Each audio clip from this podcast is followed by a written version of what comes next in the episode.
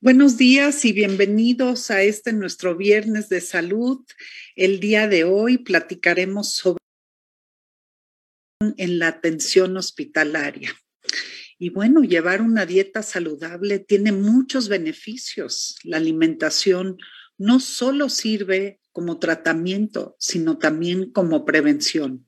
Y en estas épocas en donde hemos tenido muchísimos casos de personas que han sido hospitalizadas por la pandemia y por otros padecimientos, hay que entender que la alimentación es un tema fundamental para el cuidado de los pacientes.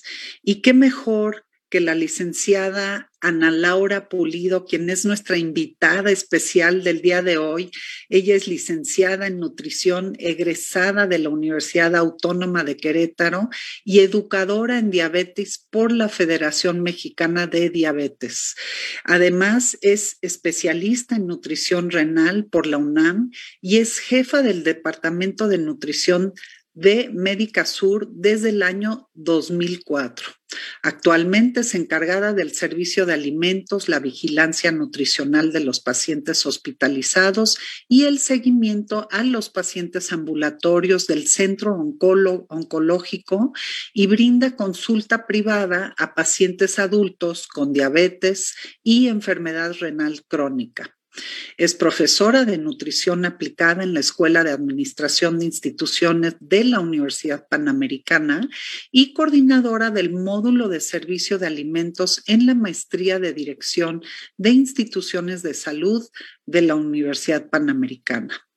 Y bueno, yo creo eh, que tú, eh, Ana, nos vas a dar muchísima información que es muy valiosa y muy en especial cuando los pacientes están hospitalizados. Hay que hacer conciencia de que la alimentación juega un papel fundamental. Y bueno, aquí los saluda Sabrina, parte del home office. Buenos días, doctora. Bueno, licenciada, bienvenida. Hola, buenos días, Patti. Muchísimas gracias por la oportunidad que me brindan para pues, poder tocar este tema eh, con ustedes. Es, un tema que me apasiona, es un tema al que me he dedicado durante toda mi, vida laboral. Y bueno, compartir este, pues un poco sobre lo que, lo que se ha descubierto, los esfuerzos que se han hecho y bueno, pues eh, poderles dejar un mensaje a nuestros escuchas sobre la importancia que tiene la vigilancia nutricional de los pacientes en un momento crítico que puede ser el, de estar hospitalizados. Entonces, si me permiten, voy a compartir la pantalla.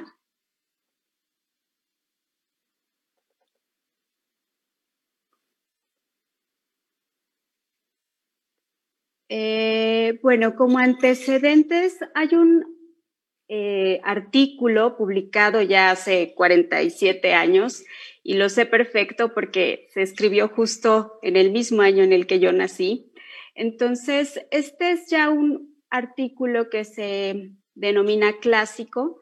Todos, todos regresamos a él, todos lo buscamos para, para entenderlo, pero eh, se llama El esqueleto en la taquilla del hospital o el esqueleto en el closet del hospital. Es un artículo que escribió un médico apellidado Butterworth. Él lo publicó en una revista estadounidense eh, eh, llamada Nutrition Today. Fueron estudios que él hizo en Estados Unidos, en un hospital de Estados Unidos, en el cual, fíjense, introduce el término desnutrición iatrogénica para describir trastornos en la composición corporal, es decir, pérdida de masa muscular, importantemente, del paciente hospitalizado ocasionado por las omisiones del equipo médico. Qué grave, ¿no? Es decir, le estamos cuidando al paciente una enfermedad, pero nos olvidamos de su estado nutricional, haciendo que este paciente pierda músculo durante la hospitalización y tiene consecuencias. Entonces, en el momento en el que él abre esta, esta puerta, ¿no? Y, dice, aquí hay un problema y tenemos que poner un foco, se, se, enciende, ¿no? Se enciende una chispa. ¿Qué es lo que encontró Butterworth hace 47 años? Bueno, pues que en el expediente no estaba registrado algo tan simple como el peso y la estatura del paciente. Eh, había una rotación frecuente de las personas que estaban eh, atendiendo al paciente, que realmente no había un responsable del cuidado del paciente que a los pacientes les ponen soluciones de glucosa o soluciones salinas como si fuera parte de su alimentación. Eh, no se registra cuánto está comiendo el paciente. Si, si, por ejemplo, la nutrióloga o la dietista decide que el requerimiento energético de una persona en particular es de 1800 calorías y le manda 1800 calorías en la charola, ¿Qué pasa si el paciente no se las come? ¿Quién cuida eso? ¿Quién lo registra? Bueno, pues en el expediente se encontró que absolutamente nadie.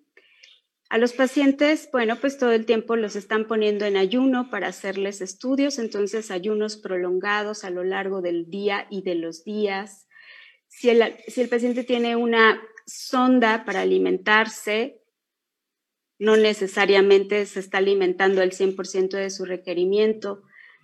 Eh, falla en apreciar el papel del nutriólogo para apoyar el tratamiento, falta de comunicación entre el equipo, falta de inicio de la nutrición al paciente hospitalizado y disponibilidad limitada de pruebas de laboratorio para ir monitoreando al paciente. Entonces, estas fueron como los hallazgos de hace ya varias décadas, pero desafortunadamente, eh, a lo largo de, las, de los años, pues nos estamos dando cuenta que seguimos con un problema de desnutrición en los hospitales.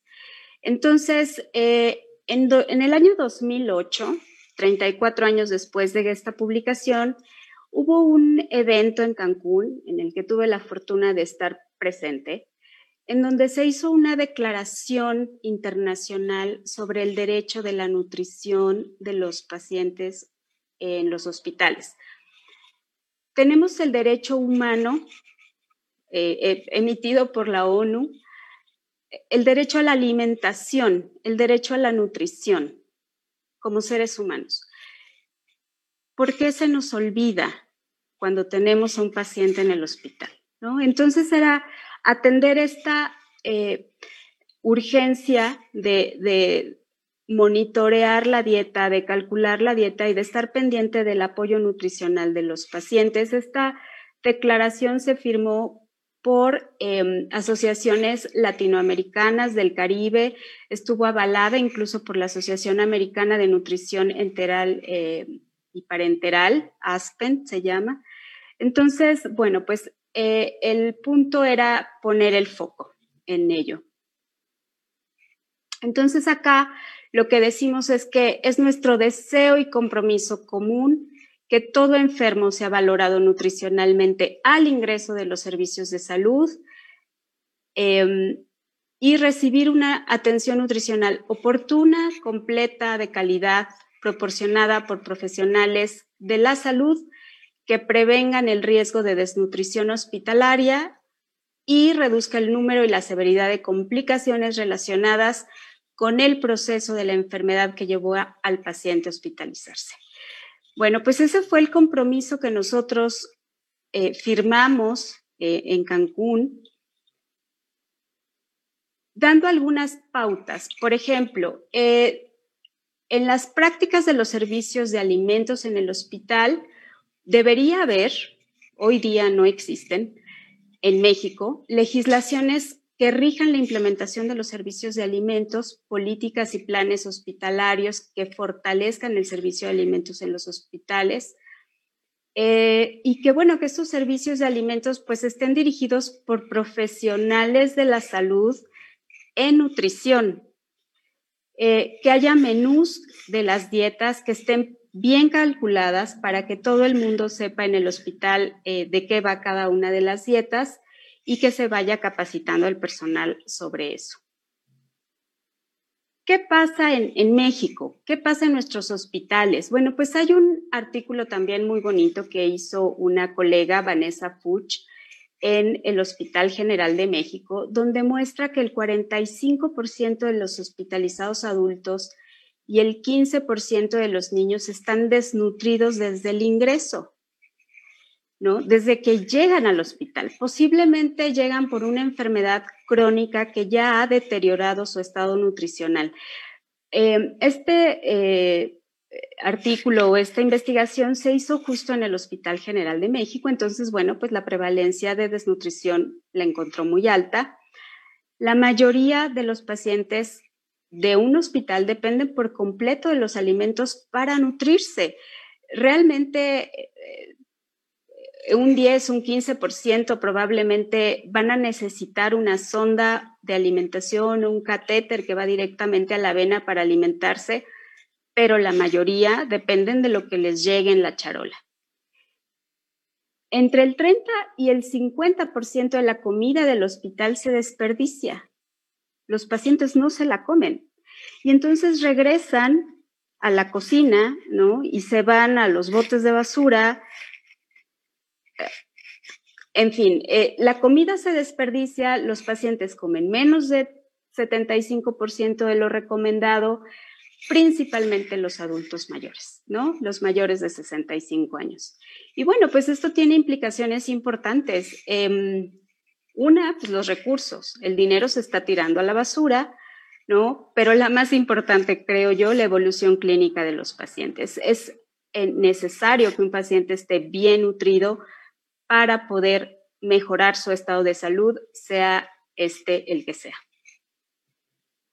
Entonces, en el año 2012, ya a cargo del, Departamento de Nutrición en Médica Sur, pues wow, me di cuenta que necesitábamos tener un equipo de nutriólogos que empezaran a evaluar el estado nutricional y empezar a apoyar eh, a los pacientes. Entonces, eh, para ello, pues me di a la tarea de mostrarle a los directivos del hospital el estado ¿no? en el cual nos encontrábamos eh, y empecé a hacer una revisión en pacientes mayores de 65 años. Esto fue hace eh, casi, en el 2012, ya 10 años de este estudio. 750 y 769 pacientes mayores de 65 años que estuvimos evaluando durante ocho meses, ¿no? En el hospital en el que yo trabajo, pues bueno, es un hospital privado, es un hospital de tercer nivel, está en la Ciudad de México. Y realmente cuando yo puse en la mesa el tema de la desnutrición hospitalaria, no, no me lo creyeron como de inicio, ¿no? Me decían, bueno, pues mm, no suena que nuestros pacientes lleguen desnutridos o, o se desnutran, tenemos el recurso, el paciente tiene el recurso, ¿no? Pero bueno, pues vamos a ver qué sale, ¿no? Y entonces, eh, de estos 769 pacientes que estuvimos evaluando durante ocho meses, el 22.5% de los pacientes mayores de 65 años tenían una enfermedad o una situación, por ejemplo, pérdida de apetito o una enfermedad que les estaba consumiendo eh, eh, eh, energéticamente al organismo. Entonces, estos pacientes, bueno, pues los determinamos como riesgo de desnutrición. Y 7% de nuestros adultos mayores 50 pacientes aproximadamente llegaron desnutridos de manera severa. Entonces, esta fue una propuesta para el hospital en la cual se determinó tener a un nutriólogo por cada uno de los pisos del hospital y hacer una evaluación de inicio, un tamizaje le llamamos nosotros, para identificar cuál es el estado de nutrición de los pacientes que llegan con miras a evitar pérdida de masa muscular, pérdida del estado nutricional durante el tiempo que pasan con nosotros. Y bueno, acá eh, las medidas que, que, se deberían de tomar para evitar esto es mejorar la capacitación del personal, evaluar y monitorear el estado nutricio, combinarlo con prácticas en el servicio de alimentos, mejoras en las prácticas del servicio de alimentos que puedan ayudar a que el paciente consuma la energía y la proteína que requiere. Afortunadamente, el hospital estaba en un proceso de certificación tanto nacional con el Consejo de Salubridad General como internacional con la Joint Commission International que tiene su sede en Chicago y que son dos entes que hacen verificación de procesos buscando la calidad de la atención y la seguridad de la atención en los pacientes. Y hay un estándar en esta lista de verificación que dice específicamente que regularmente se encuentran disponibles una variedad de alimentos a elegir apropiados para el estado nutricional del paciente y adecuados a su cuidado clínico.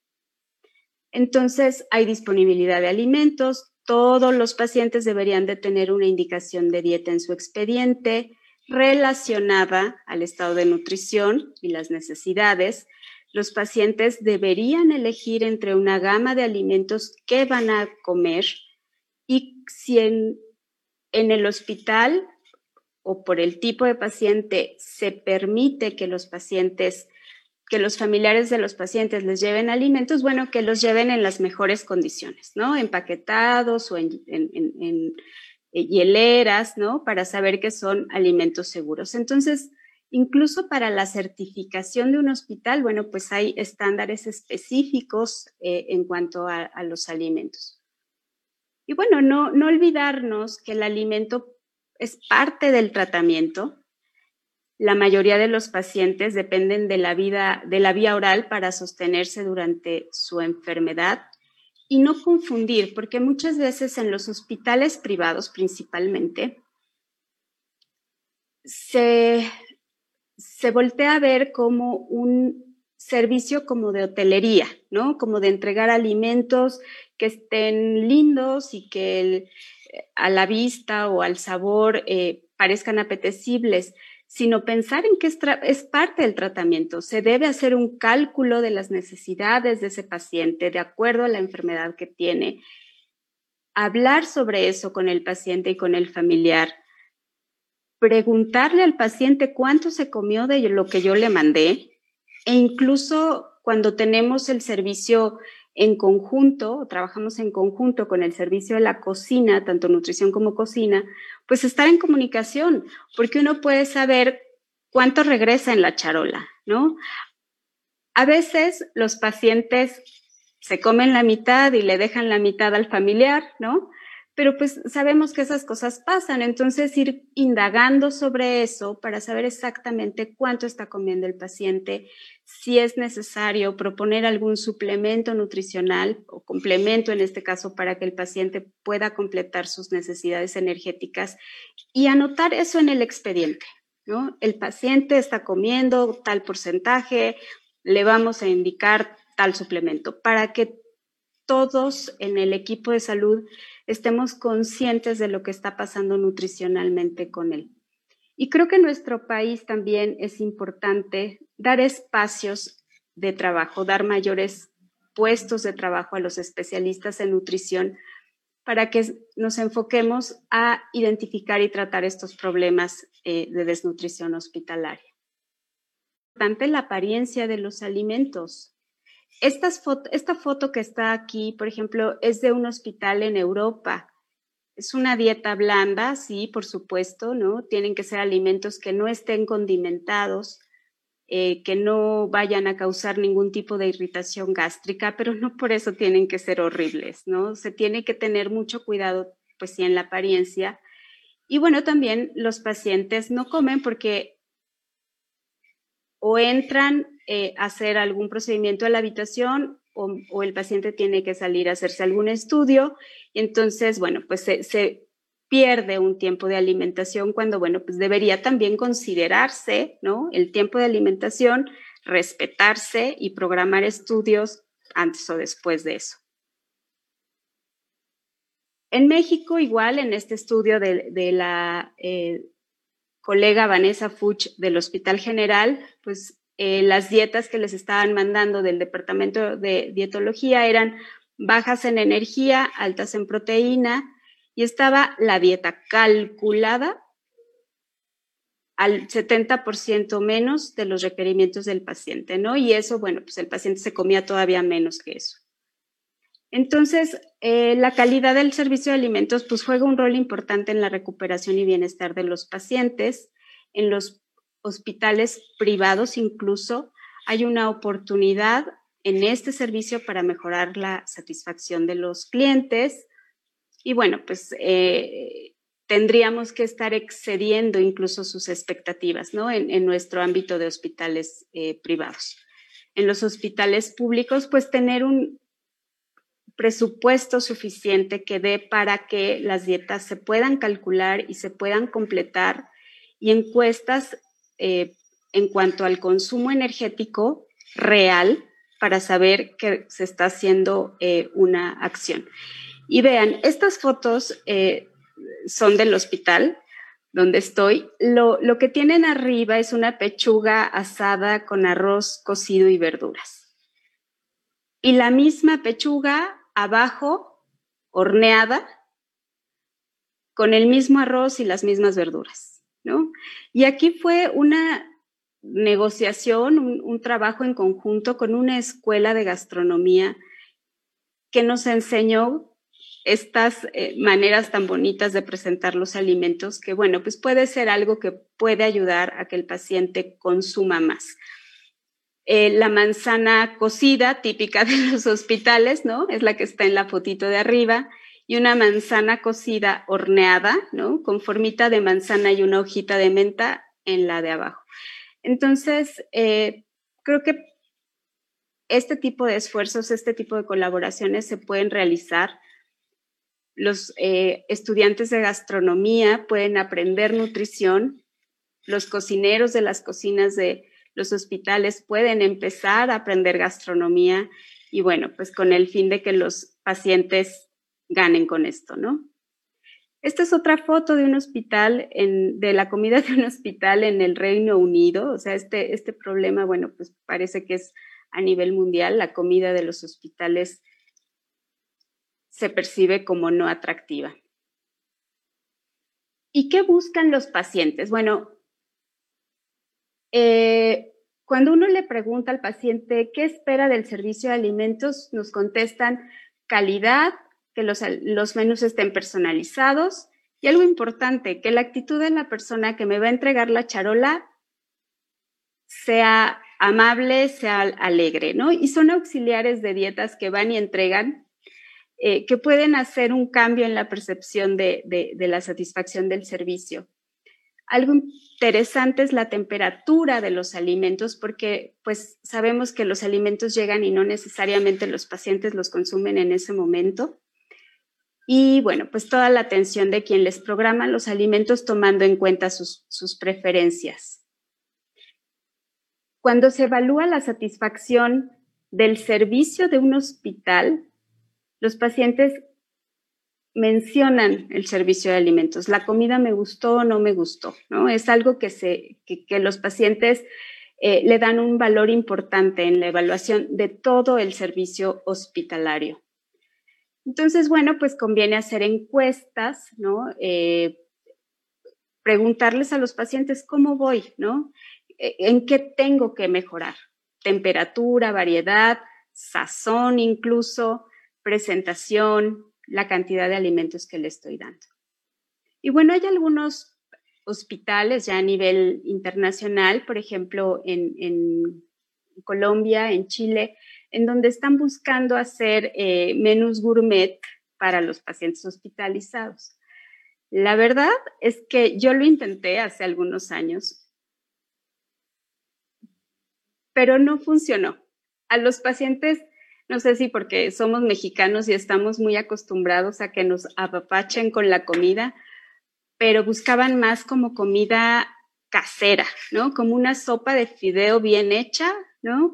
O una salsita, por ejemplo, ahora hacemos salsa verde martajada, ¿no? Sin picante, pero da esa eh, sensación como de comida casera. Y bueno, pues Acá el punto es eh, medir eh, lo que el paciente se come para cuidar su estado nutricional, pero además hacer que la comida sea atractiva para que el paciente se la coma, ¿no? Entonces, bueno, pues eso es lo que yo les quería eh, presentar esta mañana y, pues dejarles ese mensaje. Si en algún momento ustedes eh, tienen la necesidad de hospitalizarse o acompañar a un familiar o a un amigo en el hospital, poner foco en eso, poner atención, preguntar y, pedir que, se cuide ese aspecto en, el, eh, cuidado de los pacientes, porque creo que nos falta esa exigencia y esa cultura.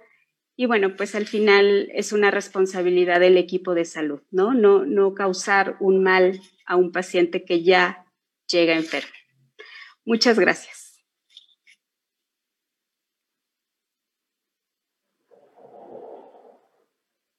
Pati, tu audio. Ya, perdón. Eh, pues sí, definitivamente es, muy importante que, que, los pacientes estén conscientes de que parte de su tratamiento es, incluye la alimentación. Y considero que cuando estás hospitalizado, pues pierdes ese gusto por la comida o como bien dices, pues tiene, no tiene la mejor fama la comida, es como la de los aviones, ¿no? Tampoco tiene muy buena fama y la de los hospitales, pues, pues sí, hasta te sorprende cuando te traen un platillo exquisito, dices, ay, no me siento en hospital. Pero qué bueno que, que, hay personas como tú que están asesorando a los hospitales para hacer hincapié en la importancia de que sí, efectivamente, eh, tanto la presentación como, como las condiciones, la, manera en que se sirve y más que nada el nivel nutricional de los alimentos cumpla como parte del tratamiento. Exactamente, sí. Sí, yo, yo esperaría que, que sí haya esa comunicación entre pues, la enfermera y, o, el servicio de alimentos cuando recogen las charolas, de reportar híjole, pues este paciente no consumió lo, debido y eso por ende puede causar el tema de desnutrición que te lleva a más complicaciones eh, de tratamiento, ¿no? Del estado actual del paciente. Entonces, ¿tú consideras este, que los doctores están más... Eh, ¿cómo diríamos?, más conscientes y toman más en cuenta el tema de la nutrición en cuestiones de, tratamientos, tanto de prevención como ya durante el tratamiento de alguna patología o padecimiento?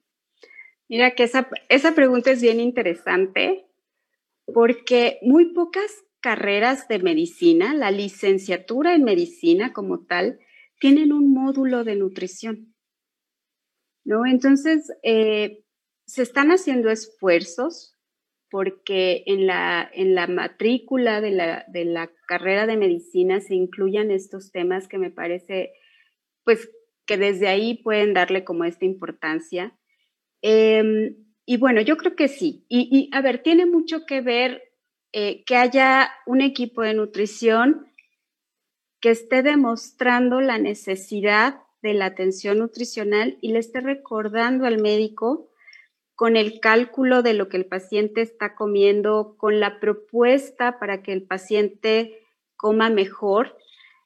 Eh, no sé, eh, hay nutricionales que vienen en latitas, ¿no? Que son relativamente fáciles de conseguir y, que eso puede ayudar mucho. Y si no está a la mano, pues entonces la cocina hacer el esfuerzo de hacer un licuado hiperenergético que se le pueda dar en la charola al paciente y estarle recordando al paciente, al médico. Yo creo que sí hay más eh, conciencia de ello Sí, porque sí se está haciendo el esfuerzo. los nutriólogos, eh, colegas, por ejemplo, del, eh, de hospitales privados o de hospitales públicos, están haciendo el intento, así como a mí me tocó, ¿no? Empezar que tengan esa conciencia. Además, por ejemplo, si la dirección de enseñanza del hospital, si es un hospital escuela, pone foco en eso, bueno, pues hasta hay sesiones de, de, de nutrición para los médicos que están en formación, que bueno, pues al final es lo que nos importa mucho, ¿no? Entonces, este, yo creo que sí hay más conciencia. Eh, pero sí se requiere mucho esfuerzo.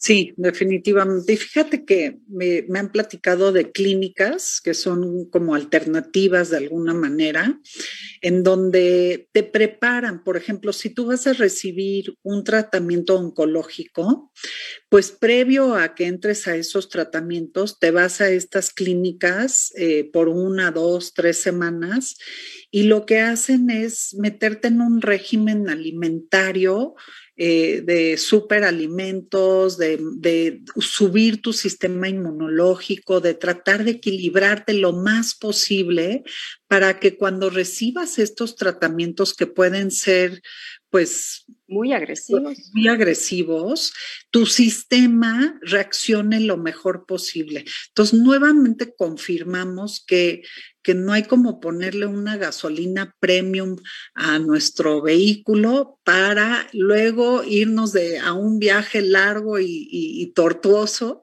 este, en buenas condiciones. Fíjate que qué padre, porque luego tenemos la otra parte, ¿no? La del paciente tiene un proceso eh, cancerígeno, va a pasar por quimioterapia, lo va a pasar mal, que coma lo que quiera. Uy, no, a ver, no. Eh, y, si lo que quieres son alimentos ultraprocesados, comida alta en sodio, alta en azúcar, eh, eso no le va a ayudar, ¿no? Entonces, Afortunadamente, bueno, pues incluso en el centro oncológico del hospital, la nutrióloga que está a cargo justo eso hace, educación nutricional a los pacientes en cada visita en la cual ellos están, enfocándose en usted necesita mantener su músculo, usted necesita tener fuerza para caminar, para levantarse solito de la silla cuide su alimentación, ¿no? Si no tiene mucha hambre, bueno, pues coma lo que realmente le va a nutrir. Busquemos alternativas para que también le guste la comida, ¿no? Pero eh, eh, es, un, es un proceso de educación importante y si esto, bueno, pues se puede tener antes de iniciar un, un tratamiento, pues ya vamos como con la conciencia de que eso, eso impacta en, el, mismo tratamiento y en la evolución de, la recuperación, ¿no?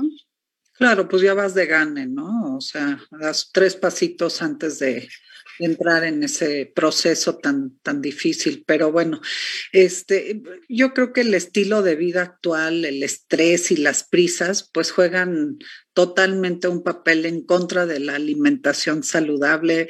Eh, las familias mexicanas tradicionales, pues antes era que siempre estaba alguien en casa cocinando su olla de frijoles, tenías alimentos que a lo mejor ocupaban de mucho tiempo y de mucha atención, una salsita, como bien decías, bien hecha, pues tiene, tiene todo un proceso y parece ser que hoy día pues nos hemos ido al fast food, ¿no?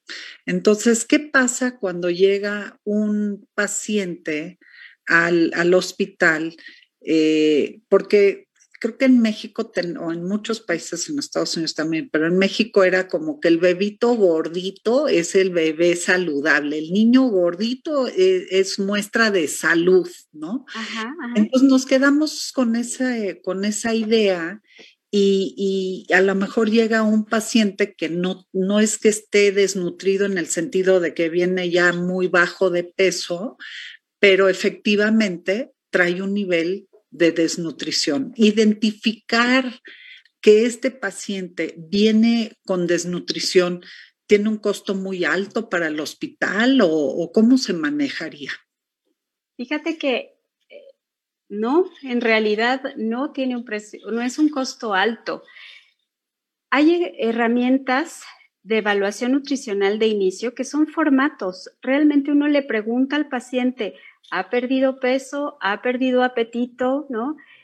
Eh, desde ahí ya tenemos una idea. Si tenemos en el laboratorio del hospital una albúmina, tan sencillo como esa prueba en sangre, ya, ya si nos ponemos muy eh, eh, este, elegantes, podríamos pedir prealbúmina, pero con albúmina tenemos una idea general, ¿no? También dependiendo de la enfermedad que tenga el paciente. Una báscula y que tengan eh, el, el, tallímetro, pues, para medir la estatura. Es decir, teniendo báscula, teniendo un formato impreso para evaluar y con preguntas poder identificar el riesgo e incluso poder medir con una cinta métrica el brazo del paciente o la pantorrilla del paciente en el caso de los pacientes adultos mayores, con eso es suficiente para identificar al paciente desnutrido. ¿no? Y esto que decías de, los pacientes que llegan eh, con obesidad, a mí me, me llamó mucho la atención porque yo me clavé en el tema de la desnutrición hospitalaria pero cuando llegaron los auditores de Estados Unidos, de Joint Commission International, a hacernos la primera auditoría, me dijeron, ah, muy bien, Ana, felicidades, te preocupas por la desnutrición. Pero te recuerdo que estamos en un país que tiene las más altas prevalencias de obesidad a nivel mundial. ¿Qué haces en ese sentido? ¿No? Y entonces, bueno, pues fue empezar a trabajar un poco del otro lado, ¿no? Empezar a decir, ok, si encuentro a un paciente que tiene eh, un peso elevado y eso está afectando ya su salud, triglicéridos, colesterol, glucosa, hígado, e, etcétera, este es el momento en el cual yo lo puedo despertar, ¿no? Y decir, mire, eh, realmente tiene todos estos riesgos, le recomiendo que lleve un régimen más saludable, le entrego estas recomendaciones para que usted vaya a casa em, llevando una dieta saludable. Y eso tiene que ser congruente con lo que llegue en la charola. En, Nueva York, justamente hace algún, el año pasado o el antepasado por mucho, encontré un artículo muy lindo que se publicó en donde empezaron a evaluar justamente qué tan saludables eran las dietas de los hospitales en Nueva York. Y encontraron que, pues sí, claro, altísimas en sodio, altísimas en productos procesados, altísimas en azúcares, ¿no? Y dijeron, a ver, o sea, realmente la comida del hospital tiene que ser el ejemplo a seguir. Entonces, en ese sentido, bueno, pues busco que la que sea congruente, ¿no? Que si yo le voy a decir al paciente con diabetes que en la noche no le recomiendo que coma fruta, pues no le voy a ofrecer fruta para cenar. Que si le estoy diciendo que es mejor una tortilla de maíz que una rebanada de pan tostado, llevarlo a una dobladita de champiñones con queso bajo en grasa, ¿no? Que no vaya frita y en las cantidades que él va o que tendría que comer en casa. Entonces, sí son estos dos aspectos, ¿no? Este, eh, en los cuales pues nos hemos estado enfocando en los últimos años y, me encanta pensar que eh, podemos cocinar, ¿no? Sin necesidad de poner colorantes o cuadritos de, caldito de pollo para darle más sabor, ¿no? Que son altísimos en sodio. Es decir, buscar que lo menos procesado salga de la cocina y que para los pacientes la charola que les llegue sea ejemplo de salud, ¿no? Tanto para evitar desnutrición como para empezar a educar en cuanto a la dieta correcta cuando tenemos obesidad y consecuencias, porque ya en general, ya cuando tenemos un paciente en el hospital con obesidad, es porque ya hay algo que, lo está llevando al hospital por eso. Entonces, em, son, son dos aspectos que, pues, que no se deben de, perder de vista. y menos en un país tan rico como México, en donde encuentras todos los condimentos naturales habidos y por haber. Este, sí, sí es una pena que la comida de hospital sea un sinónimo de, de comida blanda, sin chiste, este, muy poco atractiva. Inclusive cuando los doctores te dan como tu dieta, tu dieta blanda y te dan un papelito así, un machote, que lo ves y dices, qué depresión. Exacto, la comida es un placer y debe serlo, ¿no? Entonces, eh, si tengo opciones para darle al paciente eh, sabor a través de las hierbas de olor, pues hay que aprovecharlo, ¿no? Y, creo que, pues en ese sentido sí nos estamos esforzando, ¿no? Y, los cocineros lo saben y, lo reconocen, y si el paciente nos hace un comentario a favor, pues bravo, les aplaudimos todos, y si no es a favor, pues lo ponemos en la mesa y nos ponemos a trabajar, ¿no? Entonces, es un trabajo muy eh, en conjunto, ¿no? Con el nutriólogo que está visitando al paciente, que le está trabajando con el médico y con la enfermera, como decías, em, con la cocina, ¿no? Para decirle, Sebastián, cocinero, este niño Diego necesita más energía. Por favor, acuérdate de ponerle aceite de oliva a su puré de verduras, ¿no? Por ejemplo. Entonces,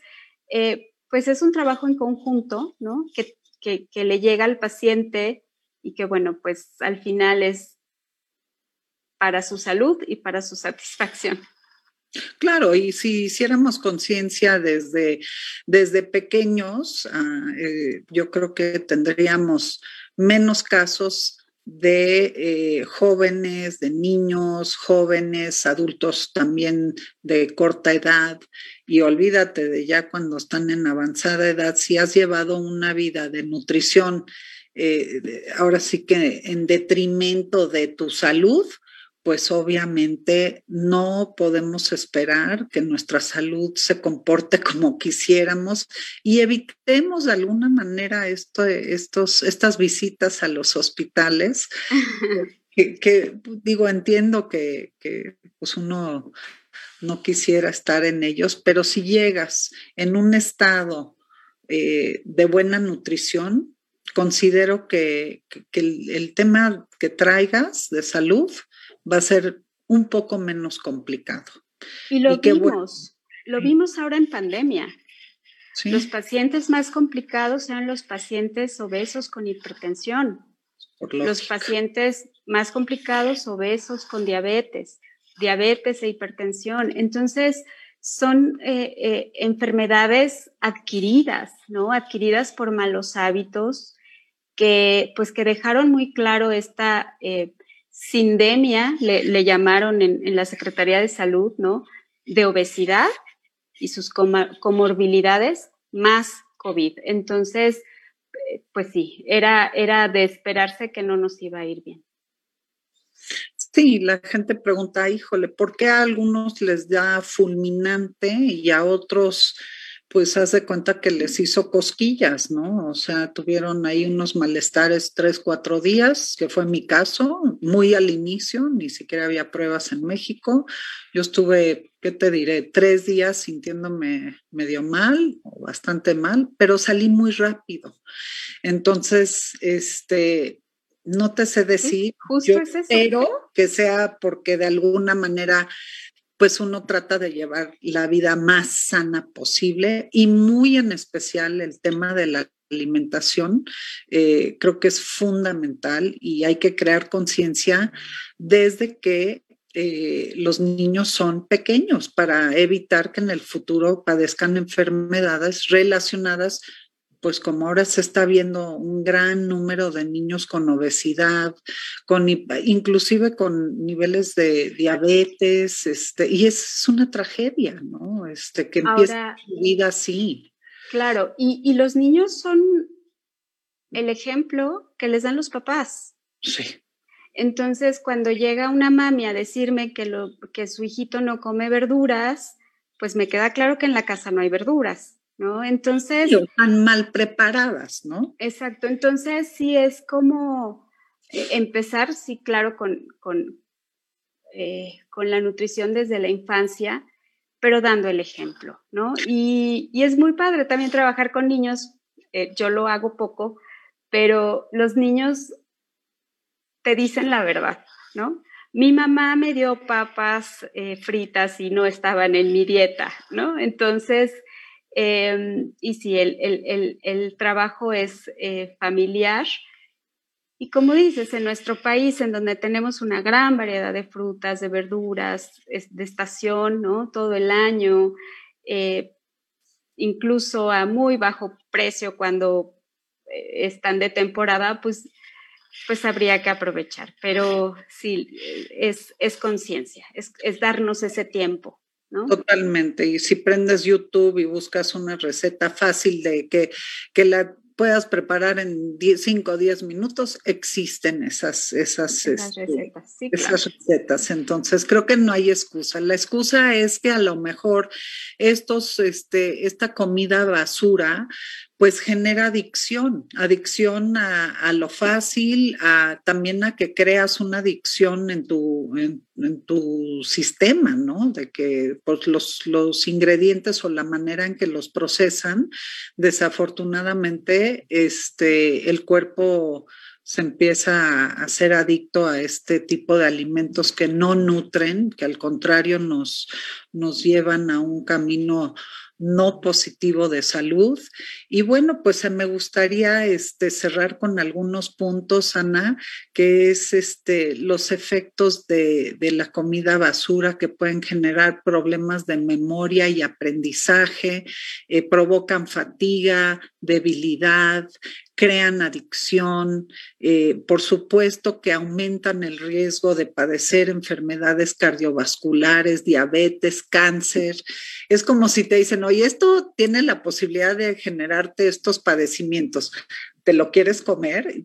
Pues nosotros tenemos que saber decir que no y escoger correctamente para, para efectivamente si algún día tenemos algún padecimiento y vamos al hospital, este, pues que lleguemos en, con las mejores condiciones para que el tratamiento eh, pues también tenga un efecto más rápido y más efectivo, ¿no? Eh, también creo que hoy día hay muchísimo padecimiento de depresión, tanto previo a la hospitalización como cuando te hospitalizan. Yo me imagino que lo primero que se detona es un estado de depresión. ¿Por qué? Porque pues, estás en un, en, una, en, un, entorno y con una condición no favorable que te pega en, tu, en tu sistema o en tus emociones, ¿no? Claro, es un, es un momento de mucha ansiedad, uno está preocupado, ¿no? O los, eh, los pacientes están preocupados por todo, por su salud, por su trabajo, por su familia, por la cuenta, ¿no?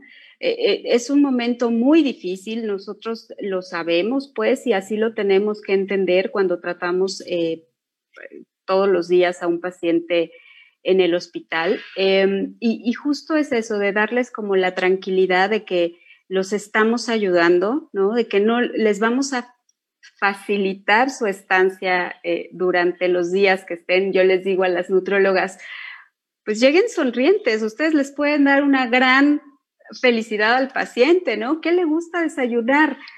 Papaya, melón, ¿no? ¿Qué fruta es su favorita? O sea, es decir, em, podemos hacer eso y, y bueno, con el tema de los alimentos procesados o ultraprocesados que, que mencionas, ¿no? Eh, los denominados basura o chatarra, pues sí, es, es todo un caso, porque están llenos de estabilizantes, saborizantes, sodio, azúcar e incluso de eh, elementos o ingredientes que la industria no pone en la etiqueta. ¿no? Entonces, eh, por ejemplo, la Organización Mundial de la Salud está eh, haciendo todo el esfuerzo porque un tipo de grasa que se denomina trans desaparezca de todos los alimentos. Esta grasa, imagínate, es, un, es una grasa, se llama trans porque es como su forma molecular em, y, y, resulta que la cambian, cambian eh, la molécula de la grasa para que le dé una mayor vida de anaquel al alimento, cualquier pastelito que tenga como una capita dura, ¿no? Y además mejora el sabor. Y la lengua tiene papilas gustativas que se van acostumbrando a esos sabores. Entonces, nuestro trabajo con las papilas gustativas es desacostumbrarlas, porque finalmente afortunadamente, cambian frecuentemente estas células de nuestro organismo, entonces podemos desacostumbrar. Pero bueno, el caso es que esta molécula trans de grasa eh, se encuentra con la dificultad de ser absorbidas por las células del organismo. Entonces, para poderse absorber, rompen a la célula o la modifican las células de nuestro cuerpo y entonces ahí andamos con las células rotas, ¿no? Pero comiendo alegremente pastelillos empaquetados. Cuando podemos dedicarnos el domingo en la tardecita, ¿no? A divertirnos en la cocina haciendo un panqué de yogur y tenerlo en la casa para cuando alguien se quiera comer un pedacito de pan, ¿no?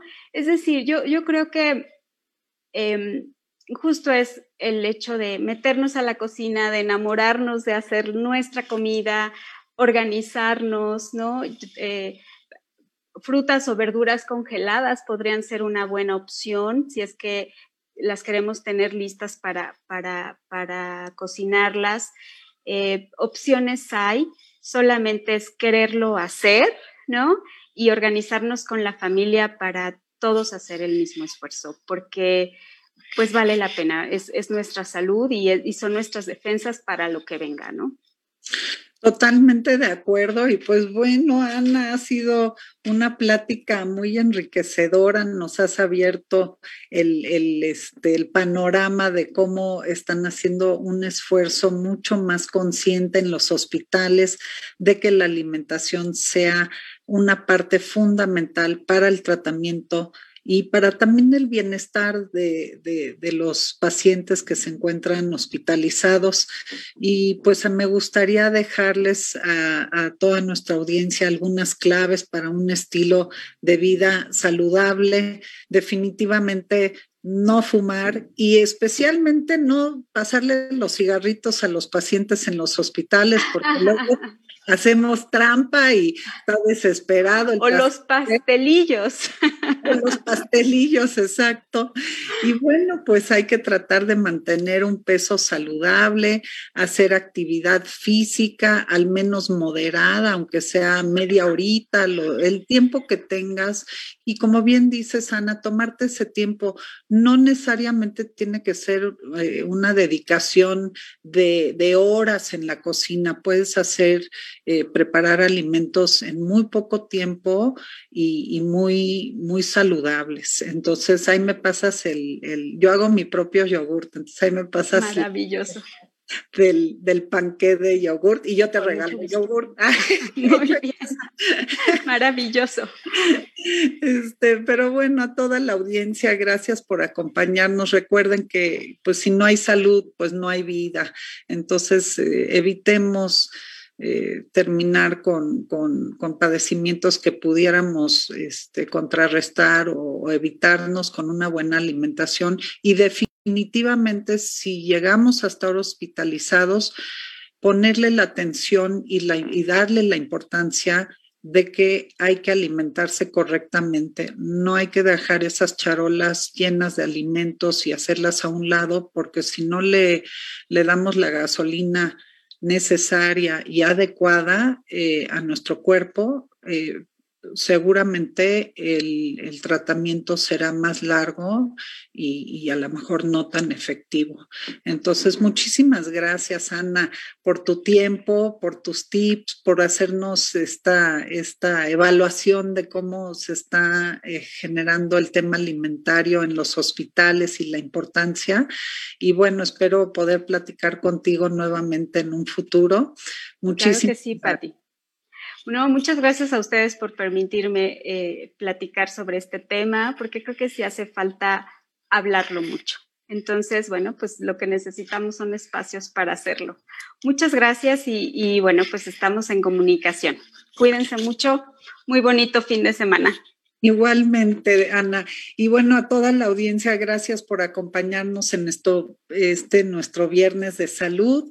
Los invito a, visitar nuestra página y por supuesto que nos encantaría que se sumaran a esta gran organización y why not become a member, sean miembros de la American Society. El proceso es bastante sencillo eh, y vean todos los beneficios que ofrecemos. Eh, este, estas pláticas son un ejemplo de los pluses que, y beneficios que damos a nuestra membresía. Muchísimas gracias a todos y como bien dices, bonito fin de semana.